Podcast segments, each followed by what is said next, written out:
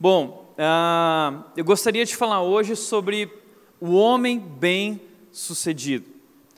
Semana passada foi Dia dos Pais, eu não estava aqui, mas eu gostaria de trabalhar o tema dos pais aí atrasado, mas eu não vou falar só sobre pais, eu quero falar sobre homens. O que significa ser homem? Nós precisamos falar sobre isso porque nós vemos hoje um mundo em que os valores estão se perdendo. Então, hoje o feminismo tem se levantado, as mulheres têm se levantado e cada vez mais nós vemos mulheres liderando e não há nenhum problema nisso, mas o que eu percebo é um enfraquecimento da masculinidade. Nós estamos perdendo a referência do que significa ser homem. O que é ser um homem bem-sucedido? O que é ser um homem de verdade? Eu acho que uma imagem que pode descrever muito bem aquilo que nós homens temos como um homem bem-sucedido e um homem de verdade, eu gostaria de mostrar essa imagem aqui. James Bond.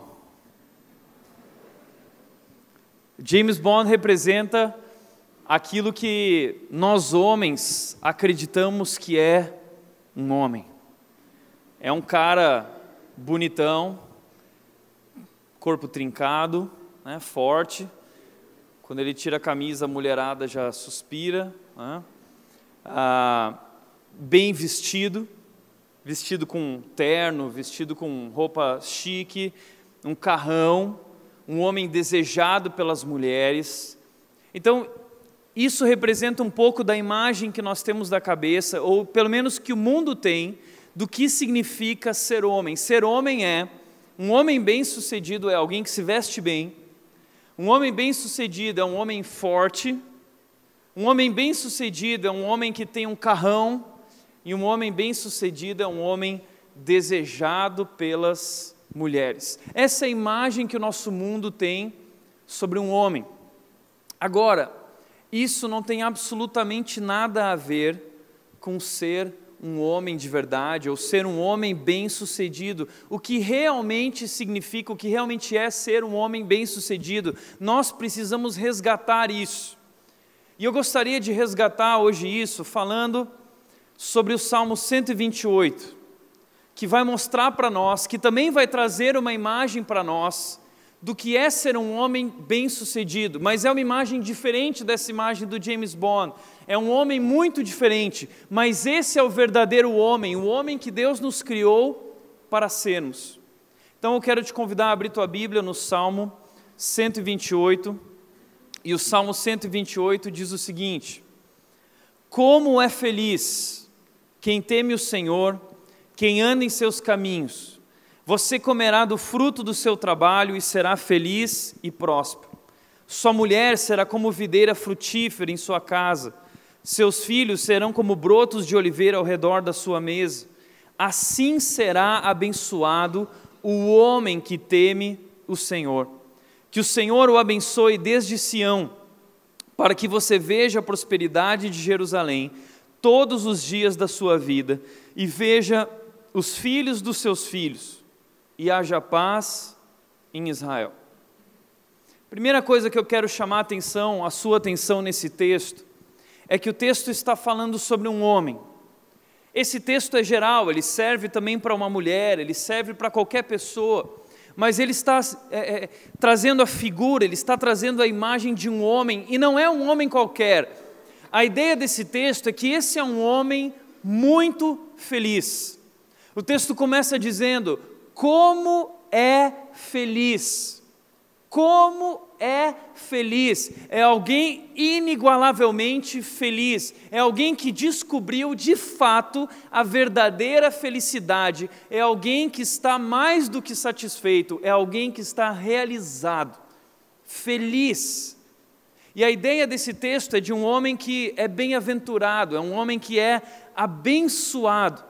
E diversas vezes vai aparecer no texto a palavra ele é feliz, ou ele é próspero, ou ele é abençoado, Deus o abençoou. São no mínimo seis a sete vezes essa palavra bênção, próspero, feliz. Ou seja, é um homem que está experimentando o auge da experiência humana de realização e satisfação.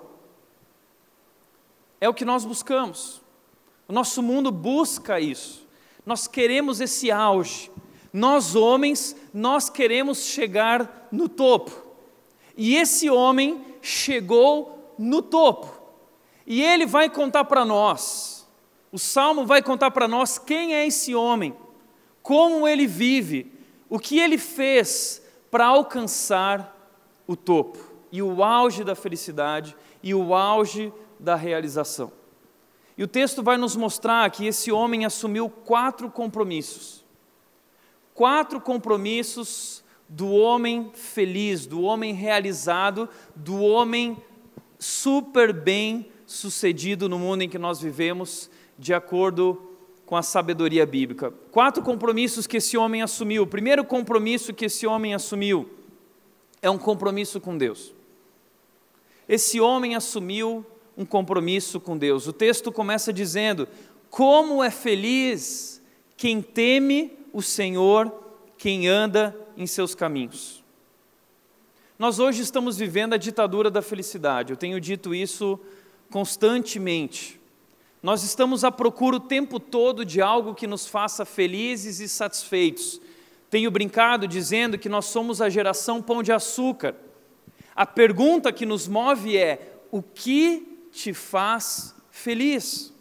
E nós estamos à procura dessa tal felicidade, nessa ditadura que se impõe a nós no mundo em que nós vivemos. Nós queremos estar satisfeitos e realizados em todas as áreas da nossa vida. E esse homem encontrou a felicidade. E ele começa descrevendo que sua realização pessoal foi encontrada na sua relação com Deus.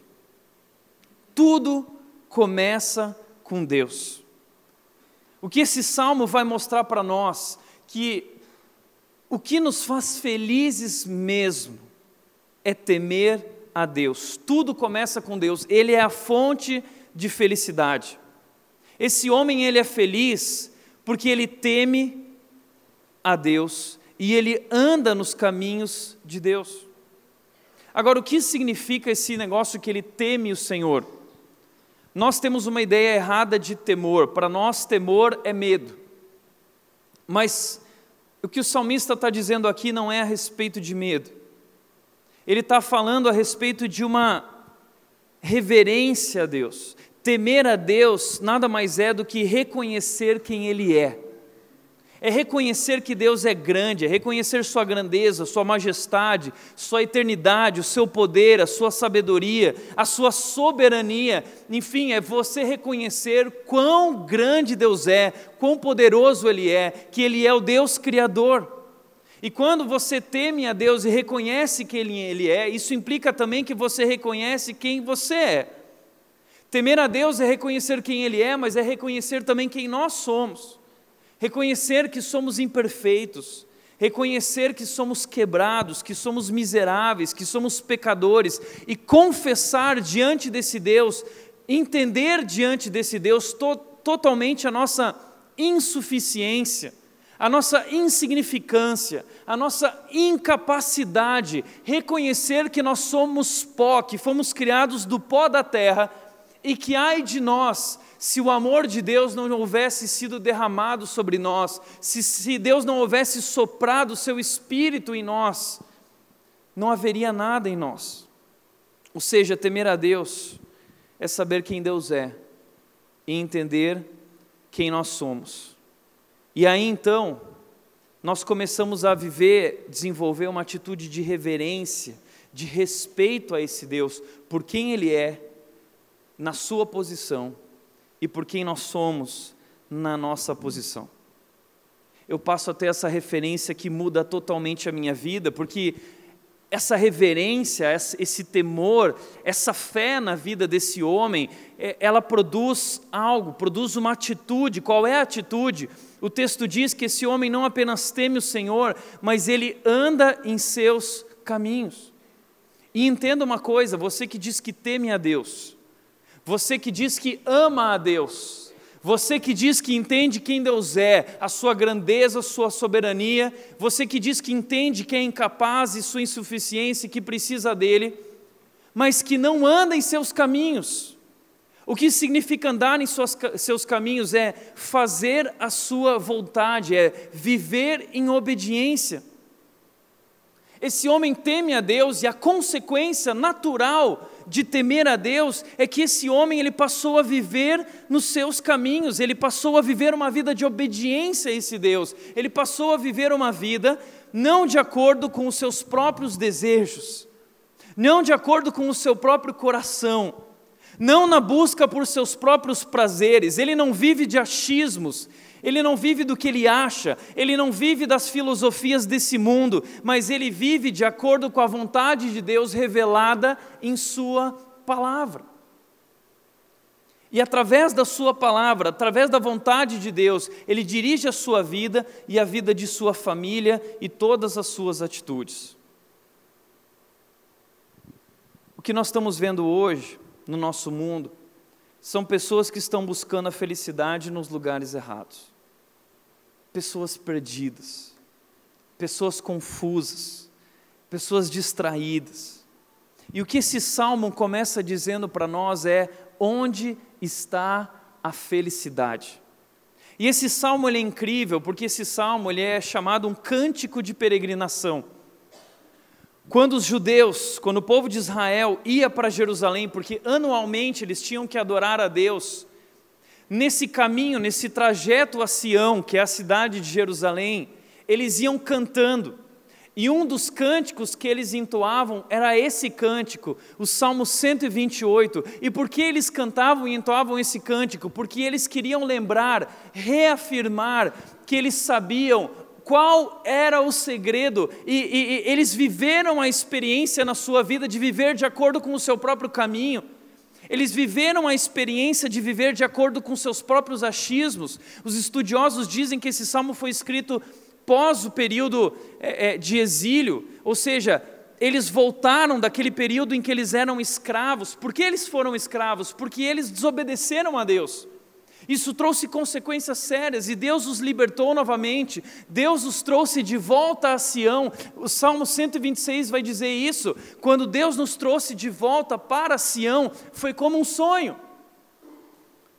Ou seja, esses cânticos estão sendo entoados enquanto eles vão para Jerusalém, porque eles estão relembrando quem Deus é, eles estão relembrando a sua incapacidade, a sua insignificância, a sua insuficiência, e eles vão cantando e dizendo: Ele é Deus, nós precisamos dele, Ele é a fonte da felicidade, é em Deus que nós temos nossa proteção, direção e segurança. Portanto, a felicidade, de acordo com esse salmo, ela é fruto de uma relação de intimidade com Deus. Entenda isso. A felicidade é fruto de uma relação de intimidade com Deus. Você pode conquistar o que você quiser. Você pode viajar o mundo em busca daquilo que te faz feliz. Você pode comprar o carro que você sonhou sua vida inteira. Você pode ter o que você quiser, a casa no condomínio dos seus sonhos. Nada disso te fará realmente feliz. A felicidade é fruto de uma relação de intimidade com Deus. Experimente e você verá. Foi o que eles descobriram. E foi o que descobriu um homem chamado Salomão. Salomão disse em Eclesiastes capítulo 12, versículo 13, ele disse: Agora que já se ouviu tudo, aqui está a conclusão: tema a Deus e obedeça aos seus mandamentos, porque isso é o essencial para o homem. O livro de Eclesiastes é o livro desse homem sábio chamado Salomão, que no final da sua vida olha para trás e vê que perdeu tempo com coisas que eram fúteis, inúteis, o que era vento. Salomão, no começo do, do, de Eclesiastes, ele começa descrevendo a sua busca pela felicidade no capítulo 2. Ele diz: Eu queria descobrir o que vale a pena na vida, eu queria ser feliz, e eu me lancei a muitos projetos na vida. Eu trabalhei, eu tive mulheres, eu tive dinheiro, eu desfrutei. Ele fala de uma porção de coisas, mas aí 40 vezes no livro de Eclesiastes ele vai usar a palavra rebel, que significa correr atrás do vento, vento, pó, foi inútil.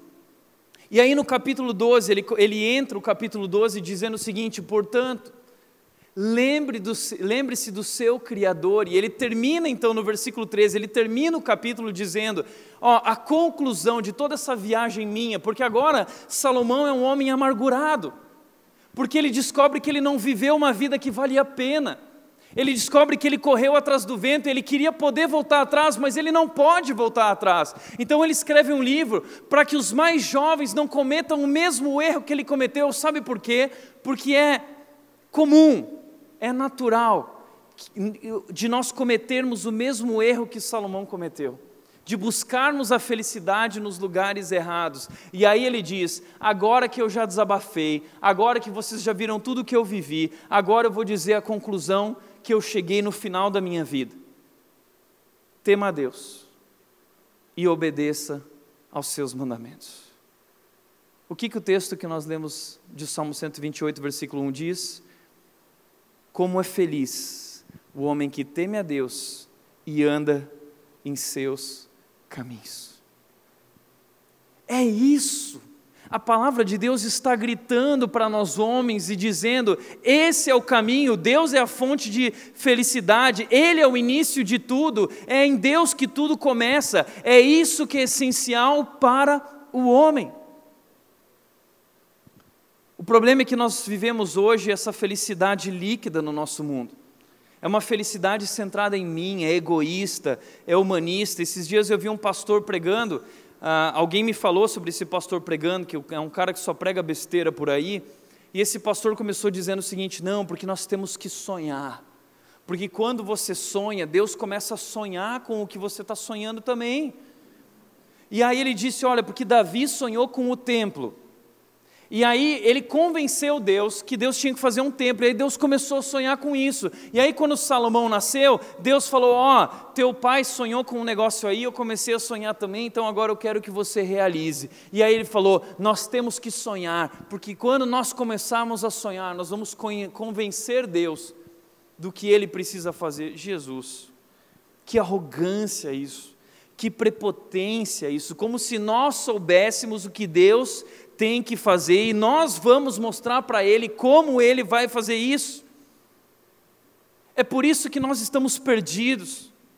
Porque felicidade é quando você descobre que a vida não é sobre você. Quando você entende que a vida é sobre Ele. E que só nele, só nele nós podemos experimentar a verdadeira felicidade, porque nós fomos criados para Ele e não somos nada sem Ele. Então, quando nós entendemos isso, que não é sobre nós, é sobre Ele, nós passamos a temer a Deus, nós passamos a reverenciar a Deus, nós passamos a dar a mais alta importância para esse Deus, porque Ele é a fonte. Então você descobre o seu significado, você descobre o seu propósito, você descobre que ser feliz é viver para realizar a vontade dEle e não a sua própria vontade.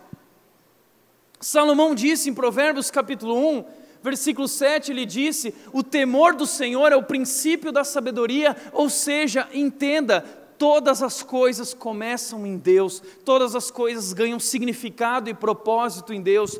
Homem, se você quer ser feliz, se você quer alcançar o topo, entenda, a sua relação com Deus é o mais importante. É daí que tudo vem. Na vida desse homem, o que ele experimenta parte da sua relação de intimidade com esse Deus. E ele não sacrifica esse relacionamento com Deus por nada, isso é prioridade para ele. Na agenda dele, isso está lá como primeira coisa.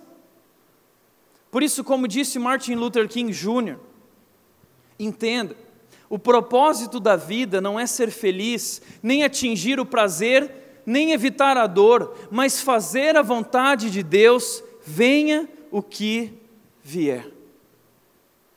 O propósito da vida não é ser feliz. O propósito da vida é fazer a vontade de Deus, custe o que custar. Mas o bacana disso é que quando você passa a viver essa vida, você descobre a felicidade. porque a felicidade está nele e no caminho que ele propôs para nós. Portanto, o primeiro compromisso desse homem, o primeiro passo na direção do sucesso e da felicidade é que esse homem assumiu um compromisso com Deus inegociável. Segundo compromisso que esse homem assumiu é um compromisso com o trabalho. O texto diz, o versículo 2 diz: Você comerá do fruto do seu trabalho e será feliz e próspero. Você comerá do fruto do seu trabalho.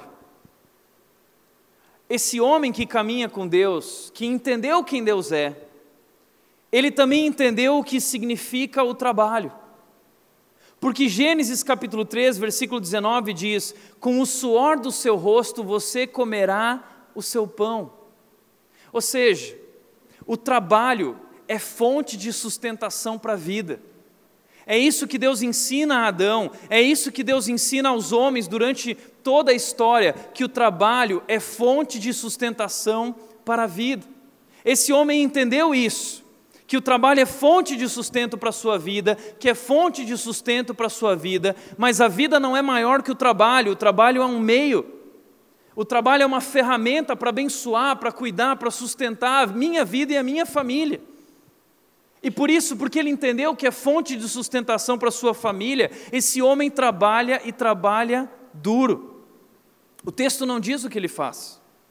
O texto não diz se ele é, tem um alto cargo de gerência numa grande empresa, numa multinacional. O texto não diz se ele é um empresário famoso. O texto não diz, mas aquela sociedade era uma sociedade agrícola, uma cultura agrícola. Eles plantavam, eles viviam da terra. E viver da terra, plantar, não era algo nobre. Porque plantar dá trabalho. Você já resolveu ter uma horta na sua casa? Você já viu como que dá trabalho cuidar da hortinha? Imagina você cuidar de uma plantação sem você ter todos os equipamentos que a John Deere oferece para você cuidar da sua plantação. Depois eu quero os royalties disso, tá bom, Flávio? Agora, plantar não era algo nobre, plantar dá trabalho. O que a Bíblia está dizendo sobre esse homem é que esse homem ele é um homem abençoado no seu trabalho. E eu quero desconstruir a palavra que nós conhecemos, abençoado, como eu tenho dito aqui, e eu quero que nós comecemos a praticar a palavra abençoado, de suar. Esse homem é um abençoado, porque ele sua, ele trabalha, ele rala. O Salmo 126, dois anteriores a esse que faziam parte dos cânticos, dizem: Aqueles que semeiam com lágrimas voltarão com cantos de alegria. Isso é um princípio da palavra. Se eu quero ser abençoado por Deus, eu preciso trabalhar. Deus me deu o trabalho como uma ferramenta que sustenta a minha vida e sustenta a minha família. É Deus quem abençoa o trabalho, mas Deus quer que eu vá trabalhar. Portanto, tem muitos homens que carregam a bênção de Deus ou a ideia de sucesso como uma, uma ideia romântica, como um sonho irracional. Mas entenda que Deus não prometeu o sucesso ou bênçãos para o preguiçoso ou para o ocioso. A bênção é para aquele que trabalhou. A bênção vem com trabalho árduo e trabalho honesto. É Deus quem abençoa, mas é através do trabalho que nós recebemos essa bênção.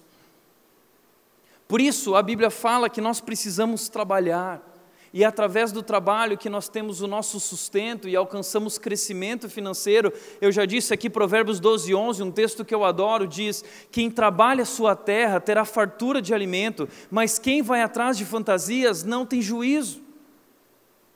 Hoje o que nós temos visto são homens que não querem mais pegar na enxada, eu também não quero pegar na enxada, não fico olhando para essa cara para mim, mas o que eu quero dizer é metafórico aqui, né?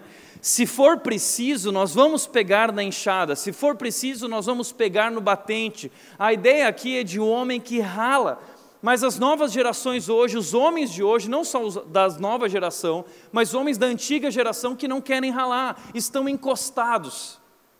E vivem reclamando, não, porque aconteceu isso, porque a vida fez isso, e vivem indo atrás de fantasias, vivem indo atrás de um atalho, de um segredo. Hoje nós vivemos um mundo que está em busca de uma pílula, a pílula do sucesso, a pílula, e aí você vai e compra a revista Você S.A., descubra o sucesso em 30 dias, torne-se um milionário em um ano, torne-se um homem de sucesso em 40 dias. E nós vamos atrás dessas fantasias, e não existe, isso é ilusão, isso é viver sem juízo, isso é irracional. A Bíblia diz: quem trabalha a sua terra terá fartura de alimento. Não existe saída, o caminho é um caminho de sacrifício, o caminho é um caminho de suar a camisa, o caminho é um caminho difícil, não tem saída. Deus disse que vai sustentar você, Deus disse que vai cuidar de você, mas não viva uma ideia romântica de que Deus vai cuidar de tudo, enquanto você não der um passo na direção de trabalhar e ralar e fazer o que precisa ser feito, independente se aquilo é, é, é, é bate com o seu currículo, com a sua formação, vai e trabalha, vai e faz. Esse homem não fica se questionando se esse trabalho faz ele feliz. Esse homem não fica se questionando se ele é se esse trabalho é significante. Esse homem vai e trabalha e Deus abençoa essa colheita e ele então tem o que colher. A Bíblia fala sobre plantar e colher. Só tem quem colher quem plantou. Isso é a lei da semeadura na palavra. E a Bíblia diz em Gálatas 6, 7: de Deus não se zomba, porque aquele que quer colher sem plantar está zombando de Deus. O homem vai colher aquilo que ele plantou. Então trabalha a tua terra, vai ralar, suar camisa, fazer o que precisa ser feito. Aliás, o que eu acho legal desse salmo é que ele coloca o trabalho antes da família. O próximo versículo vai falar sobre família, mas ele colocou o trabalho antes da família. Por quê? Porque um outro texto diz o seguinte: termine primeiro o seu trabalho a céu aberto. Desculpa, está a referência errada aqui de um dos textos. Termine primeiro o seu trabalho a céu aberto, deixe pronta a sua, a sua lavoura, depois constitua família. Família é algo muito importante. Família é muito mais importante que trabalho. Mas a Bíblia coloca o trabalho antes da família, sabe por quê? Porque você só será capaz de cuidar e sustentar da sua família se você trabalhou. E a Bíblia diz que esse é o ciclo da vida. Você primeiro cumpre esses ciclos, depois você se casa. O texto diz: termine primeiro o seu trabalho a céu aberto e deixe pronta a sua lavoura. Nós não vivemos hoje mais numa cultura agrícola, mas nós vivemos hoje no mundo, na era digital, nós vivemos hoje, nós temos que estudar, nós temos que cumprir os ciclos da escola, os ciclos da faculdade, nós precisamos nos formar para então conseguir um emprego assim ou um emprego X, e nós vamos trabalhando e trabalhando e trabalhando, e quando você cumpriu esses ciclos e você já tem condições de sustentar uma família, então você se casa para poder cuidar da sua família. Mas, como eu tenho dito aqui, muita gente com essa ideia romântica de que, não, eu tenho Deus, né? e Deus, ai, só basta Deus. Esses dias eu postei um artigo na internet e uma menina comentou dizendo o seguinte: ai, não entendeu nada, porque tendo Deus, tudo acontece. Não, não é assim. Como eu disse já, muitos casais que se casam pela fé, dizendo assim: não, ela, é, eu posso comer pão com ovo o resto da vida com ela, eu estou feliz com pão com ovo. Passa um mês, já cansou, já está esgotado, porque a Bíblia diz que eu preciso de sustento para sustentar a minha família. Na cultura judaica, o noivo, quando ele ficava noivo, ele deixava a noiva e ele ia preparar tudo. E ele só voltava para buscar a noiva quando todas as coisas estavam prontas. Não foi assim também com Jacó. Jacó trabalhou sete anos, 14 anos, para então se casar com a mulher que ele amava, que era Raquel. Primeiro vem o trabalho, depois vem a família. Um certo jovem, acho que eu já contei aqui, ele ligou uma vez para um pastor Mark Driscoll, lá nos Estados Unidos, durante a madrugada, e ele ligou para o pastor, e o pastor atendeu o telefone de madrugada apavorado, falando o que foi, e o menino disse, pastor, você não sabe, eu acabei de entrar aqui em sites pornográficos e eu não sei o que fazer. Ele estava muito mal, o garoto, e aí o pastor virou, sabe o que você faz? Desliga esse telefone agora, vai dormir e amanhã de manhã você vai acordar bem cedo e você vai procurar um trabalho, você vai trabalhar e vai parar de ficar durante a madrugada mexendo aí no computador e coisa, você vai dormir porque você vai estar cansado e você vai trabalhar, trabalhar, trabalhar e trabalhar. E quando você trabalhar de tal forma que tiver condições de sustentar uma família e uma mulher, então você se casa com uma mulher e aí você chega na lua de mel e você pede para ela tirar a roupa para você. E aí você vai poder ver mulher pelada. Então, meu amigo, se você quer ver mulher pelada, você precisa ir trabalhar. Tá bom? A Bíblia diz que eu preciso deixar pai e mãe para poder brincar de papai e mamãe. Ah?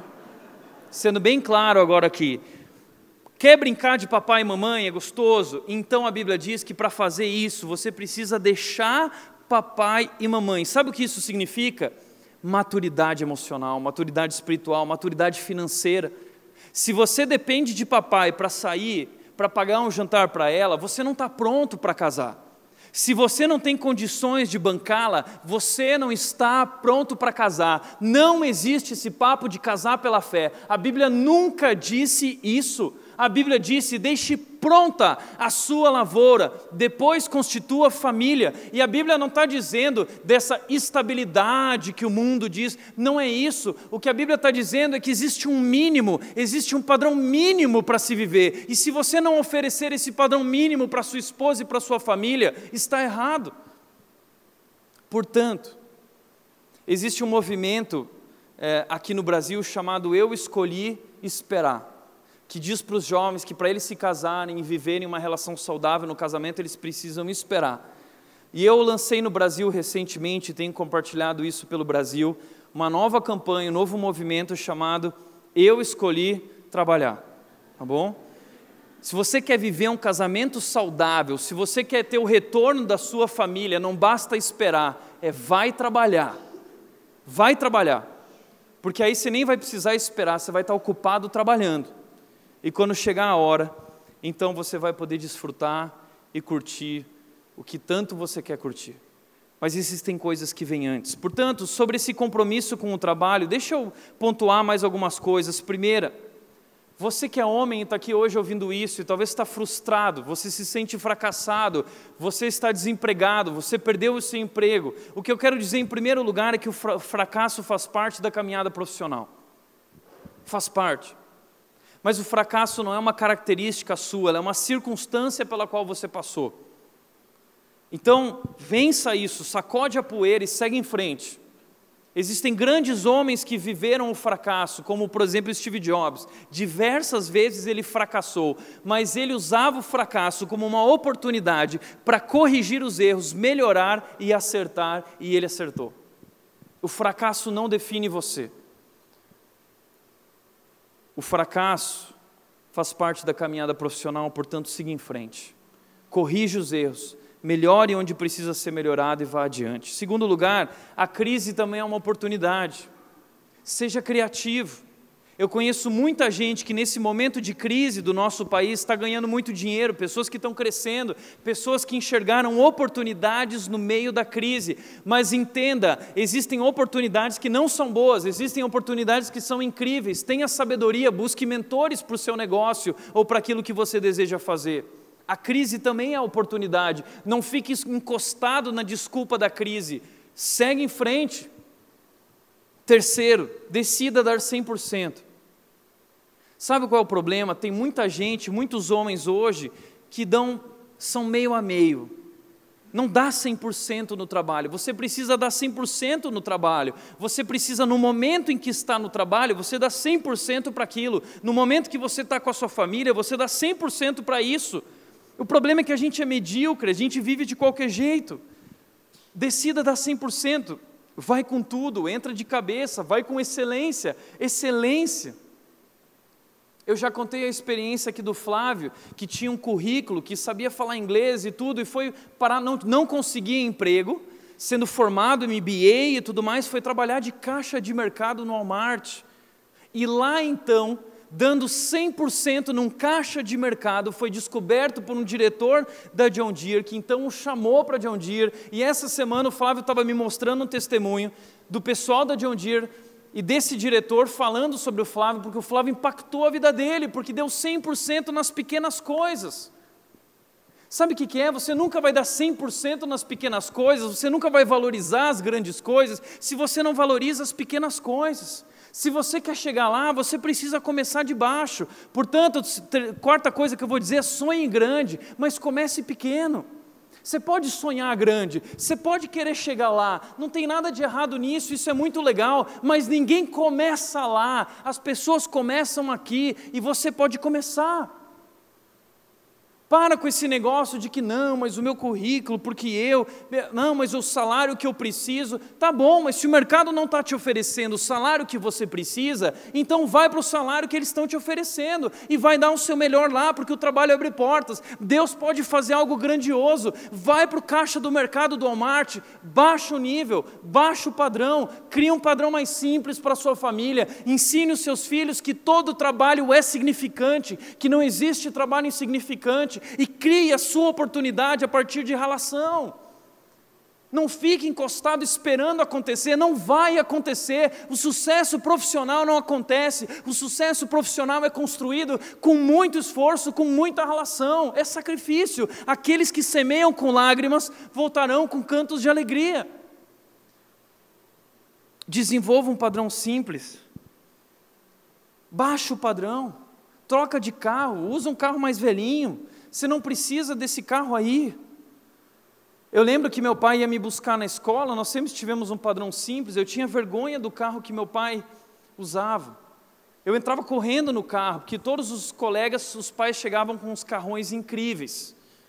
E aí um dia meu pai ganhou uma grana, podia trocar aquele carro, e aí a gente ficou olhando, o que, que meu pai vai fazer com essa grana? E meu pai pegou toda a grana, em vez de investir na casa ou investir num carro novo, que era tão velho, ele investiu num curso no seminário, eu já contei para vocês. E ele passou aí um sábado sim, um sábado não, durante três anos, do Rio Grande do Sul para São Paulo. Terminava de trabalhar a semana inteira, de segunda a sexta, pegava o ônibus, ia para São Paulo a noite inteira, Aí, no sábado de manhã, ia para Atibaia, estudava, terminava de estudar, pegava o ônibus de Atibaia para São Paulo, depois de, de São Paulo para o Rio Grande do Sul, mais 20 horas de viagem, chegava lá no domingo, ia direto para a igreja com a família, voltava para casa, ia dormir, segunda-feira no trabalho, na outra semana, viagem, estudo, viagem, estudo, fazendo isso três anos, por quê?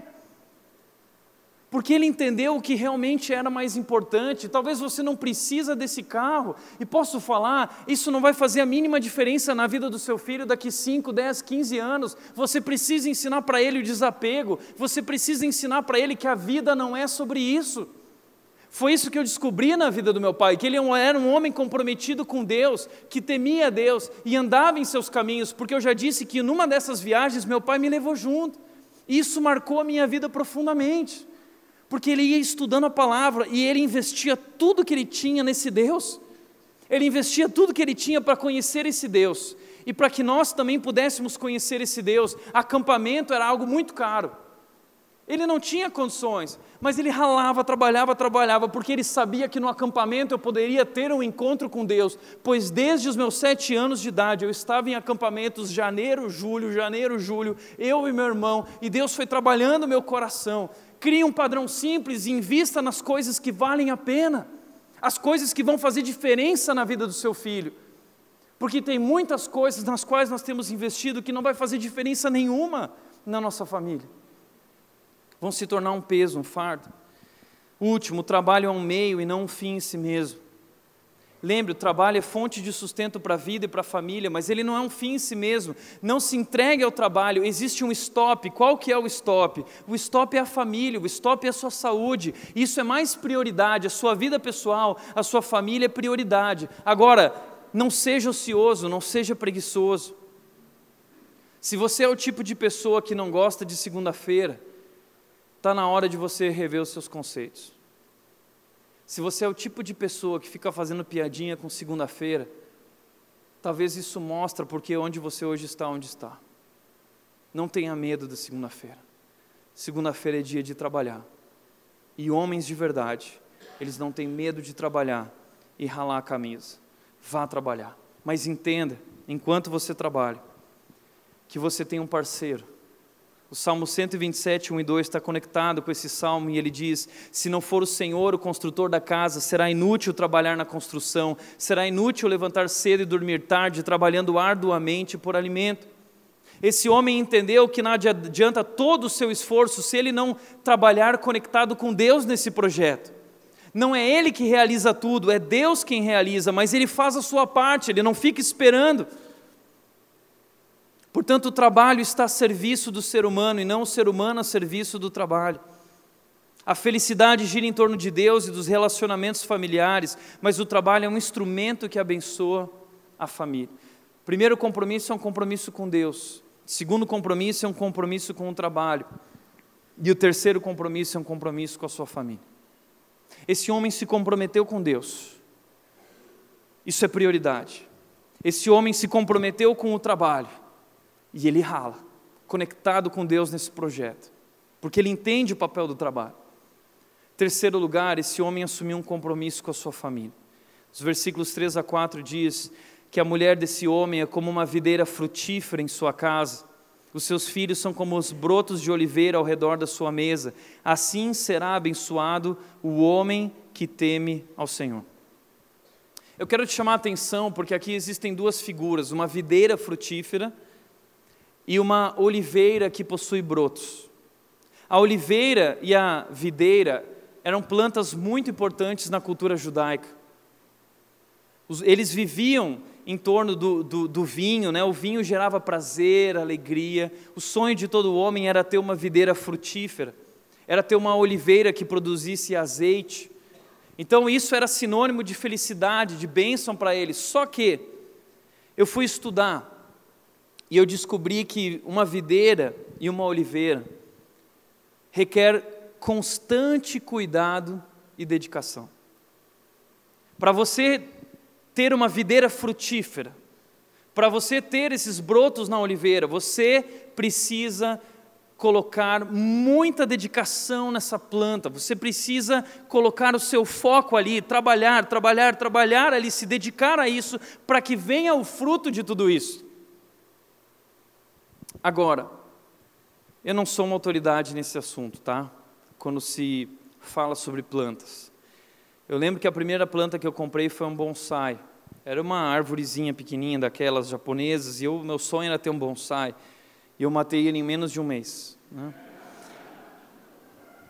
Aí, depois eu comprei uma daquelas plantas que eu fui lá decepcionado na, lá na loja. Falei: olha, eu queria uma planta que não, não requer muito cuidado, porque eu, eu sou meio desligado para essas coisas. Não, essa aqui não precisa de nada, leva para sua casa mas incrivelmente eu já matei duas. A Nath viu o fenômeno que acontece. Eu chegar perto da planta, parece que ela já começa a ficar marrom assim. A planta vai ficando marrom, marrom, marrom, eu fico desesperado, não sei o que fazer. Então, eu não sou uma autoridade nesse assunto, mas o que eu quero dizer é que a videira precisa desse cuidado e dessa dedicação, e a oliveira também precisa. Mas o que eu entendo é que esse texto está falando não sobre a videira em si, mas sobre a esposa. E está comparando a esposa com essa videira frutífera. E esse homem, ele é abençoado através dessa mulher, que é uma videira frutífera, que gera muitos frutos, gera alegria, gera prazer. A videira produz uvas, das quais se faz o vinho. O vinho na Bíblia é uma dádiva de Deus para alegar o coração dos homens. Assim é a mulher, ela é vista como fonte de alegria para o seu marido, e ele se alegra nela. Ela dá para ele muitos frutos, muitos filhos. Na Bíblia, ter muitos filhos é sinônimo de bênção de Deus, motivo de muita felicidade, mas ela dá muitos outros frutos, ela gera alegria para esse homem, muita alegria. Mas esse homem precisa dedicar constante cuidado. Mas vale a pena, porque ela gera muitos frutos. Uma vez quando eu fui casar, fui fazer um casamento antes de casar, eu estava pregando sobre casamento e amor, o que a Bíblia diz. E um homem casado há uns 10 anos mais ou menos virou para mim e disse o seguinte: Tiago, você não sabe o que você está falando. Casamento não tem nada a ver com isso aí. Você vai ver o dia que você casar. Pois bem, eu só tenho três anos de casado, eu vou fazer três anos agora no final do mês, dia 30 de agosto. Mas o que eu posso dizer é que nesses. O que, que foi? Eu falei alguma coisa errada? Três anos, tá certinho. É 31, amor?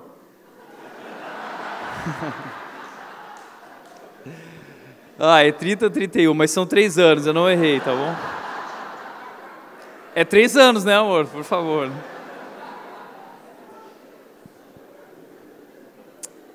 Mas sabe o que eu tenho visto no casamento? O que eu tenho visto no casamento é que cada dia fica melhor. Cada dia fica melhor. Esses tempos eu estava com a Nath e a gente estava conversando. Nossa, o primeiro ano foi difícil, né, amor? Mas depois veio o segundo ano, e veio o terceiro ano, e cada vez fica melhor. E a gente ficou imaginando e sonhando como serão os próximos anos porque cada vez fica melhor. Posso dizer, eu não estou dizendo que casamento é fácil, mas o que eu estou dizendo é que no casamento existe alegria. Mas para que videira seja frutífera, é preciso constante cuidado e dedicação. Talvez o problema não seja o casamento, nem a sua esposa, nem os filhos. Talvez o problema é você que não está sabendo cuidar e se dedicar a essa videira. Portanto, a minha dica aqui é como cultivar essa videira, como nós homens podemos cultivar essas videiras que geram tanto fruto e são fonte de alegria e prazer. Em primeiro lugar, eu diria liderança espiritual. É cumprir o nosso papel e chamado diante de Deus em nossos lares. E a Bíblia diz que o papel do homem é o papel da liderança espiritual. 1 Coríntios 11, 3 diz, e aí a mulherada fica louca quando lê esse texto que eu li esse texto lá em Fortaleza, uma mulher ficou louca comigo durante a semana, mandou uma mensagem, que é o texto que diz assim: Quero, porém, que entendam que o cabeça de todo homem é Cristo, e o cabeça da mulher é o homem, e o cabeça de Cristo é Deus. Existe uma ordem. Deus deu uma ordem para o homem, e a ideia de o homem governar o seu lar e ser um cabeça sobre sua esposa, não é essa ideia de domínio errada que nós temos, infelizmente, hoje nós temos líderes, cabeças que são corruptos, que são desonestos, que não são amorosos. A Bíblia diz que a nossa referência ao ser líder é Cristo. O homem é gerente, ele gerencia sua família de acordo com os princípios bíblicos, ele provê, mas ele não tem que fazer tudo sozinho, ele sabe delegar, ele está ciente do que está acontecendo na família, ele participa, ele ajuda nas tarefas de casa. Liderar a esposa não é ser um tirânico, não é ser um dominador, é ser um servo. Liderar é servir.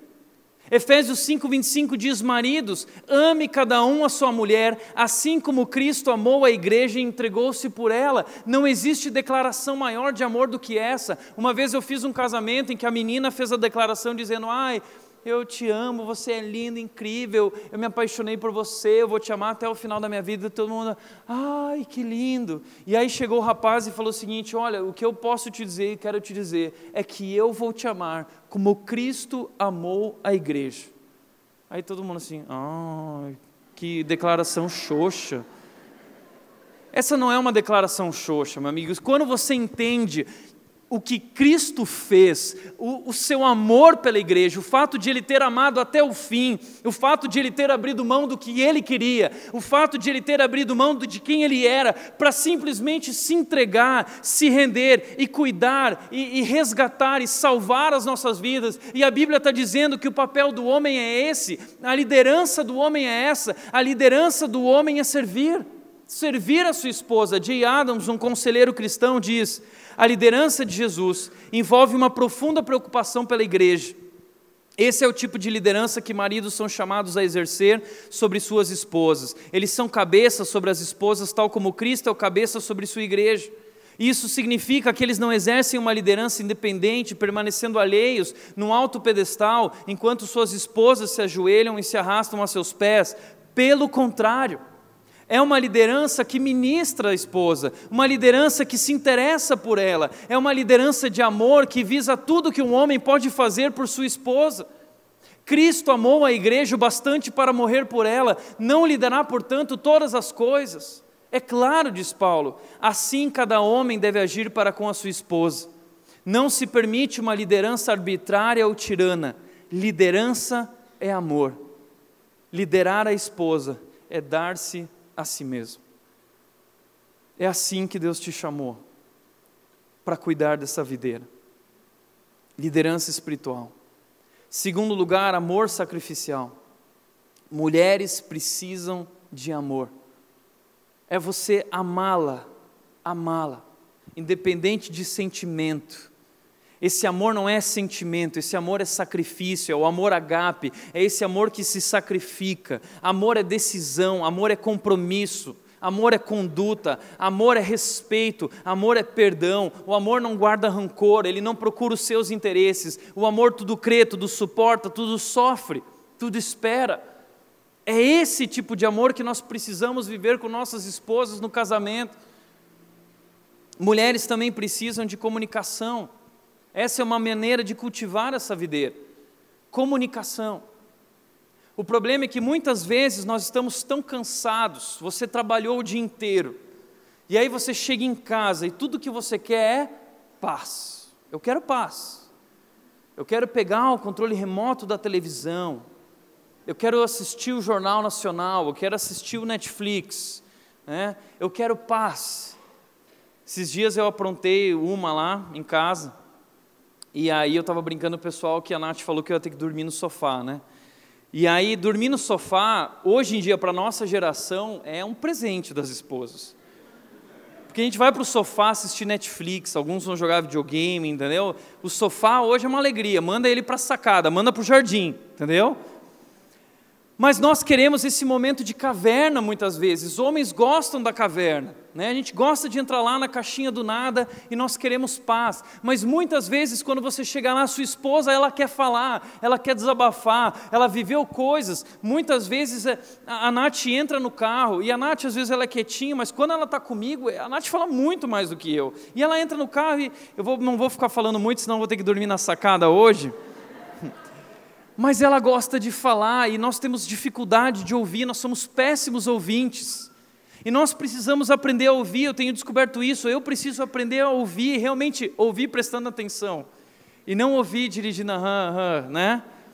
É ouvir e afirmar o valor delas e, e compartilhar com elas também, não é só ouvir, é também compartilhar com elas o que nós estamos vivendo, as nossas lutas, os nossos desejos. Elas querem fazer parte das nossas vidas. Nós não podemos criar esse abismo entre nós sem a falta de comunicação. Comunique-se, é ouvir, é afirmar, é compartilhar é protegê-la dos perigos, é estar atento para aquilo que ela está vivendo e guiá-la, ajudá-la, é guiá-la com amor à maturidade, maturidade espiritual.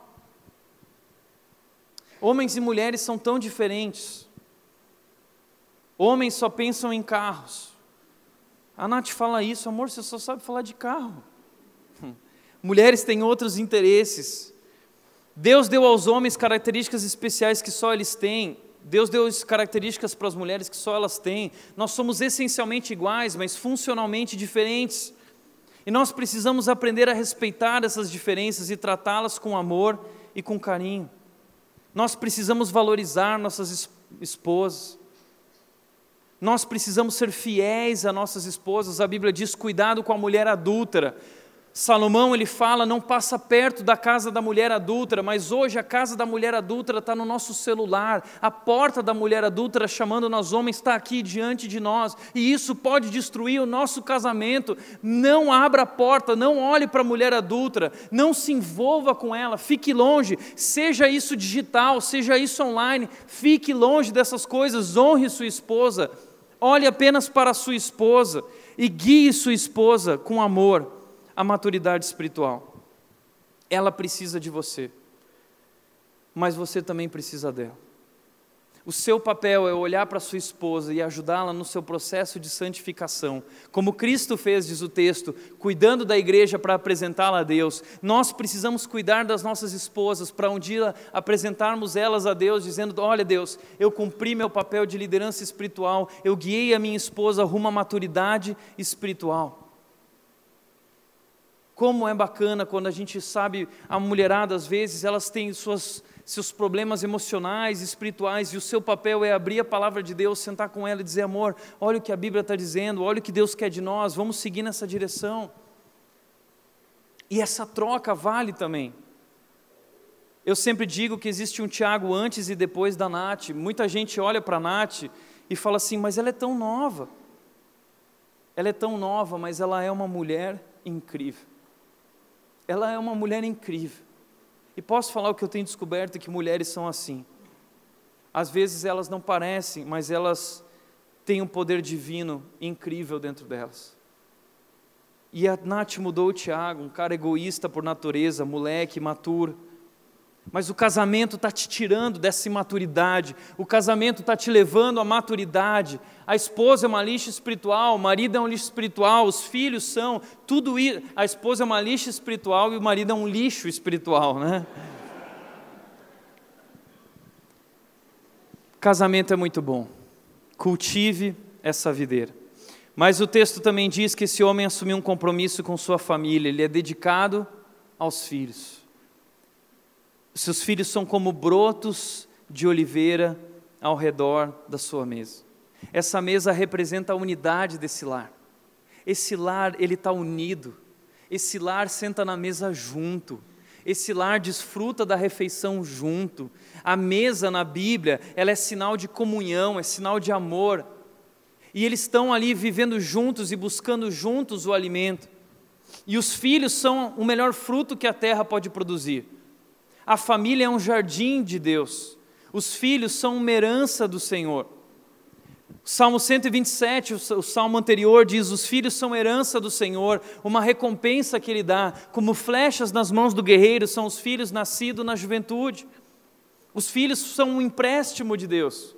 Eles foram dados, os filhos não pertencem a você, os filhos são de Deus, são posse de Deus, mas é um presente, é uma herança que Ele dá, uma recompensa que Ele dá como empréstimo, porque um dia esses filhos se vão, eles são como flechas na aljava do guerreiro, que um dia precisam ser atiradas na direção do alvo. E no tempo que eles passam com você, que eles estão sobre sua posse, o seu papel como pai é guiá-los Deus te dá uma missão com os filhos. Você precisa trabalhar os filhos, você precisa trabalhar na sua formação, educá-los no caminho de Deus.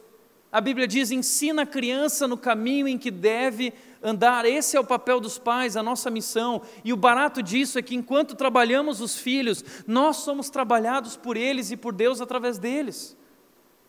Então, assim como nós temos que cultivar as, as, esposas que são videiras frutíferas, que geram muita alegria e prazer no casamento, se soubermos cuidar bem delas, assim também os filhos são brotos de oliveira, eles também darão muitos frutos e também gerarão alegria para nós, mas como nós cultivamos eles? Eu diria, participe da vida dos seus filhos.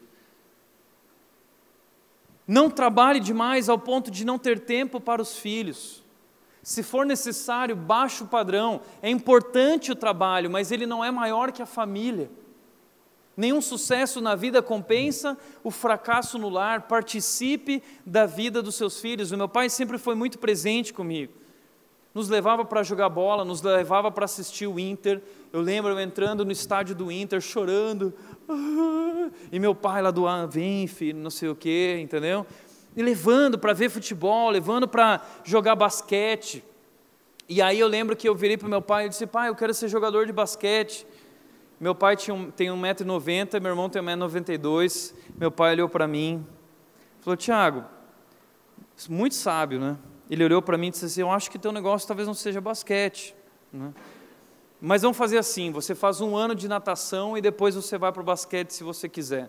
E aí eu fui nadar lá com 10 anos de idade, mais ou menos, e acabei gostando da natação, acabei me tornando federado da Federação Gaúcha, fui nadar até os 17 anos, nadando é, é, é, travessias na Lagoa dos Patos e provas longas de, de...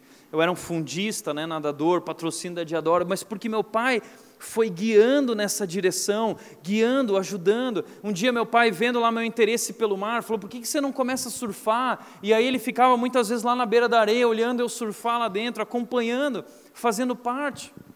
Eu lembro que meu pai levava eu e meus amigos, ele fazia uma programação na igreja que era bicicross, era downhill. Eu tinha 12 ou 13 anos, todo mundo de capacete, a galerinha da igreja, nós fazendo downhill, nas montanhas, e meu pai lá com, vindo com um caminhão atrás para os moleques que iam caindo, quase morrendo no caminho. Participe da vida dos filhos. E guie eles em suas escolhas, ajude eles. Se eles não têm sabedoria, ajude, vai guiando. Eu lembro de uma programação que meu pai fez na igreja, que era um dia de sobrevivência, um survivorman. E aí a galera da igreja toda lá, não sei o quê. Aí ele foi buscar quatro câmeras de caminhão.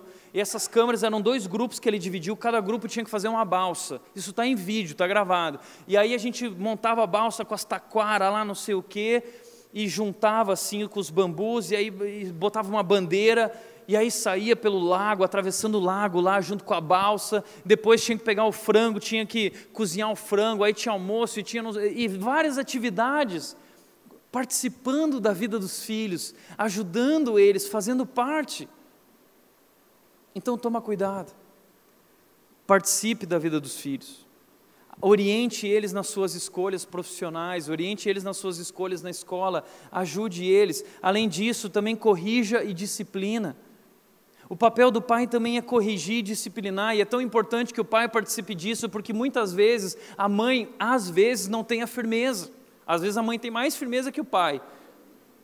Mas muitas vezes o pai precisa estar presente na correção dos filhos e na disciplina dos filhos, sabe por quê? Porque disciplinar os pais, disciplinar os filhos não é fácil. Criar filhos dá trabalho. Eu não tenho filhos, eu imagino, sabe por quê? Porque eu sei que eu dei muito trabalho para os meus pais. Eu estava contando aí esses dias, eu sempre dei muito trabalho. Eu lembro que na quarta série, imagina, na escola pública que eu estudava, eu tive que lavar prato na cozinha porque eu aprontei. E assim eu ia aprontando. Meus pais viviam na escola sendo chamados. Eu lembro que o pior dia para mim era o dia do boletim, que o meu pai ia conversar com os professores. Era dor de barriga, entendeu? Eu já percebi o jeito que meu pai puxava o freio de mão do carro quando ele chegava em casa. Né? E aquele cara gigante saía do carro assim, bum, batia a porta e vinha, né? Tum, tum, tum. Ah, pai! Mas eu morria de medo. Eu tinha temor, eu sabia quem ele era grande, né? E eu queria andar nos seus caminhos, mas eu tinha dificuldade. Eu lembro de um dia que eu estava no clube, eu fui suspenso no clube. Imagina, eu aprontava demais, demais. O dia que eu falei para os meus amigos que eu era cristão, eles davam risada de gargalhar no chão.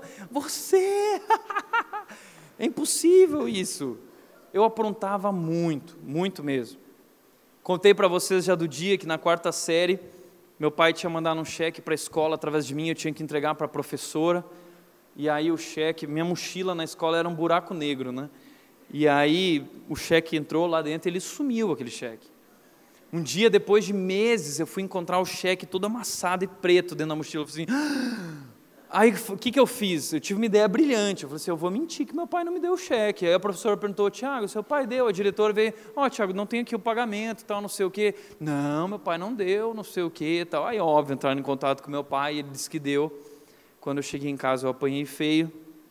E aí, no outro dia, meu pai acordou mais cedo comigo, umas seis da manhã, a gente passou numa floricultura. Meu pai comprou dois buquês gigantes, botou esses dois buquês na minha mão e falou assim: agora vai, filho, entra na escola e você vai lá pedir perdão para a diretora e vai pedir perdão para a professora.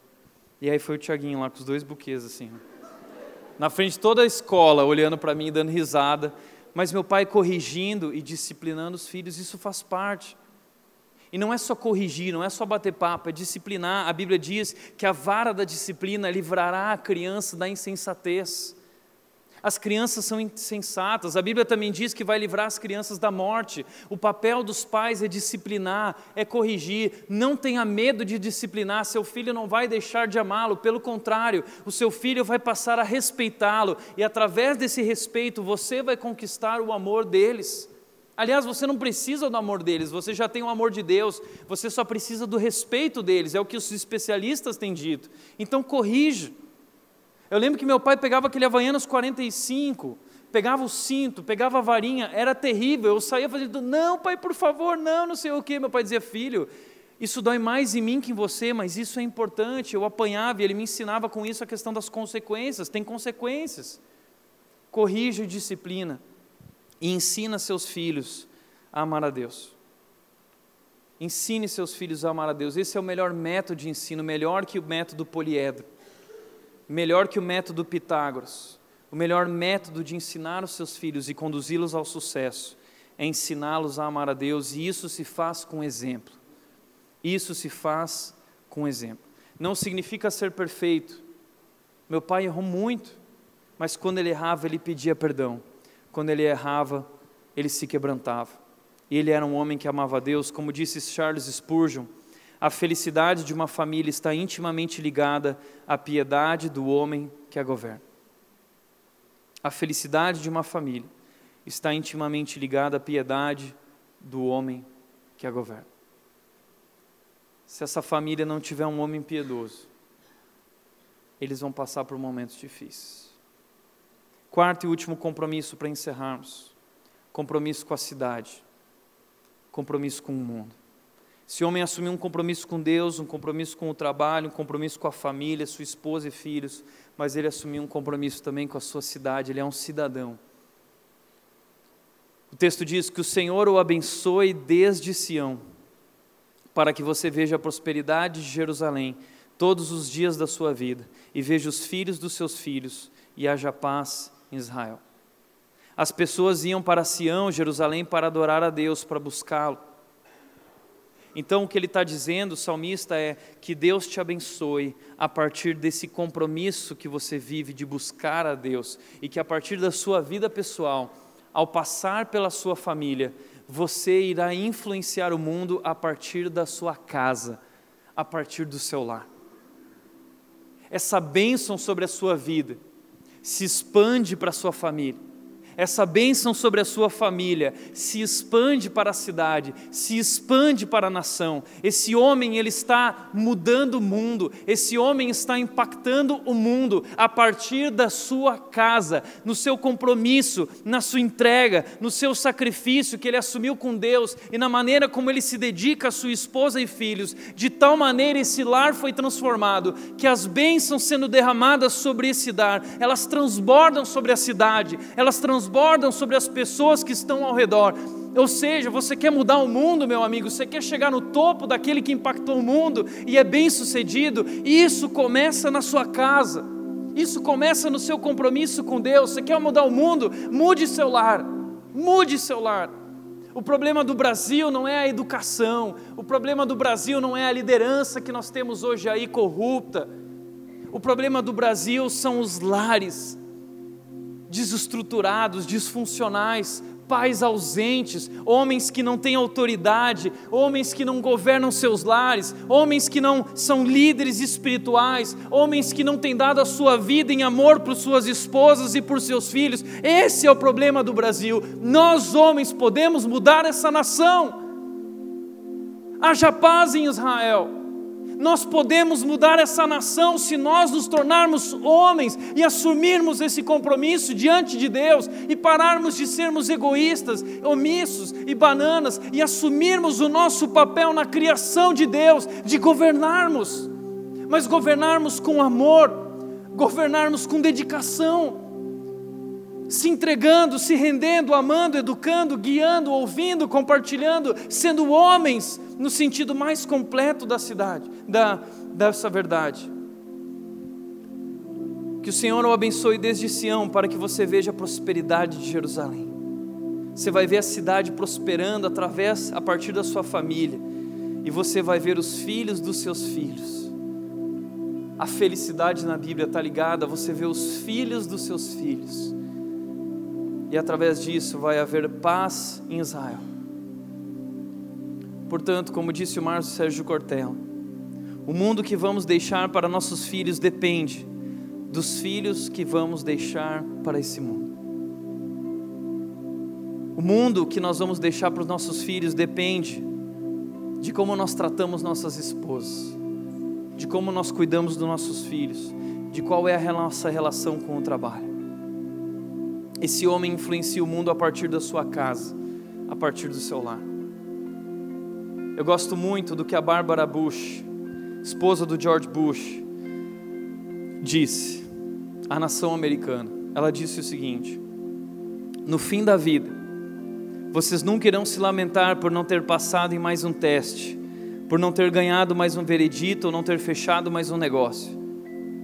Vocês lamentarão o tempo não gasto com o marido, uma esposa, um filho ou com os pais.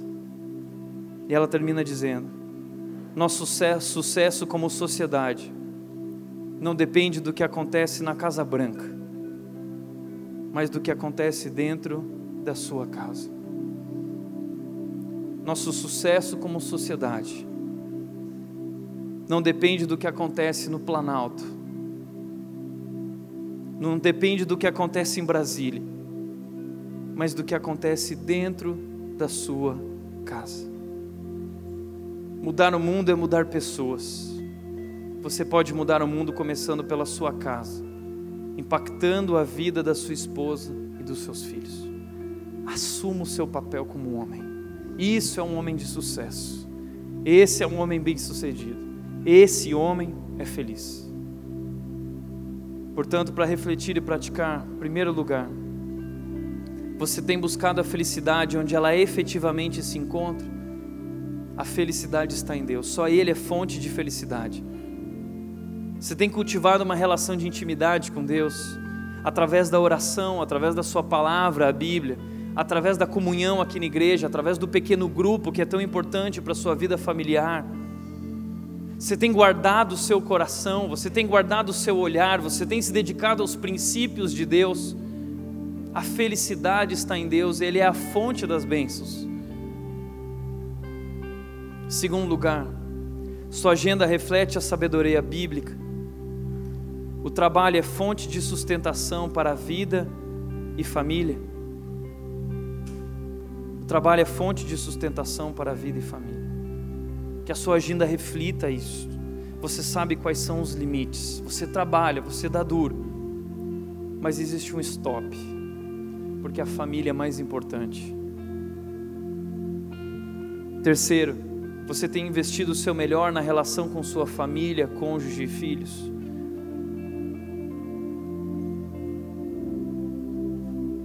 Uma casa feliz não acontece simplesmente uma casa feliz, um lar feliz, uma família feliz, um homem que chega no topo, como esse homem, e é bem sucedido, é resultado de se dar a Deus a prioridade mais importante, de trabalhar duro e de investir o melhor na sua família, esposa e filhos. Vamos construir isso juntos, homens de verdade. Amém? Feche teus olhos.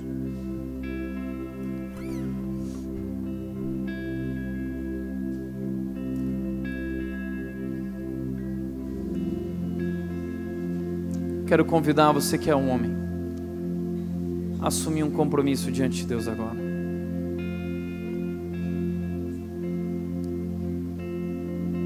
Primeiro compromisso. Compromisso com Deus temer a Deus e andar em seus caminhos. Segundo compromisso, compromisso de trabalhar. 100%, dedicação.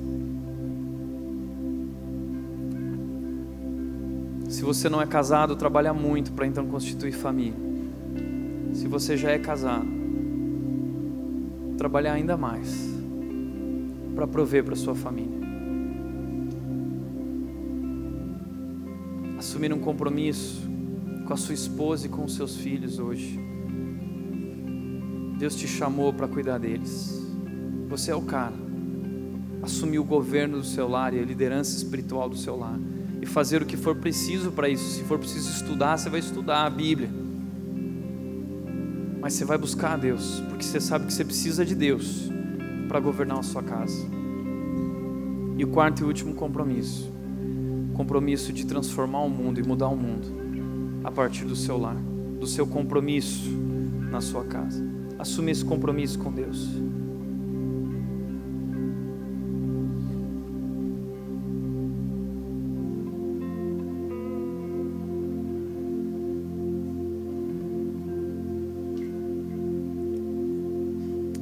Pai, nós queremos te agradecer, Deus, pela tua palavra que nos orienta, que nos guia. Tão triste ver, Deus, que a nossa sociedade se perdeu e homens deixaram de ser homens. tão comprometidos com essa felicidade líquida e egoísta, e nós esquecemos, Deus, que a verdadeira felicidade está em Ti, e andar em Teus caminhos, e assumir o nosso chamado como homens no trabalho e na vocação do lar, governando nossas esposas e filhos com amor, como Cristo nos amou. Derrama sobre nós, homens, Deus, a tua sabedoria, derrama sobre nós, homens, o teu amor, derrama sobre nós, homens, o teu poder, para que nós possamos transbordar esse amor, essa sabedoria e poder sobre nossas famílias, para que nossos lares sejam transformados, para que nosso mundo seja transformado a partir de nossos lares. Nós nos rendemos hoje aqui para Ti, Deus, em nome de Jesus. Transforma-nos. Em nome de Jesus. Amém.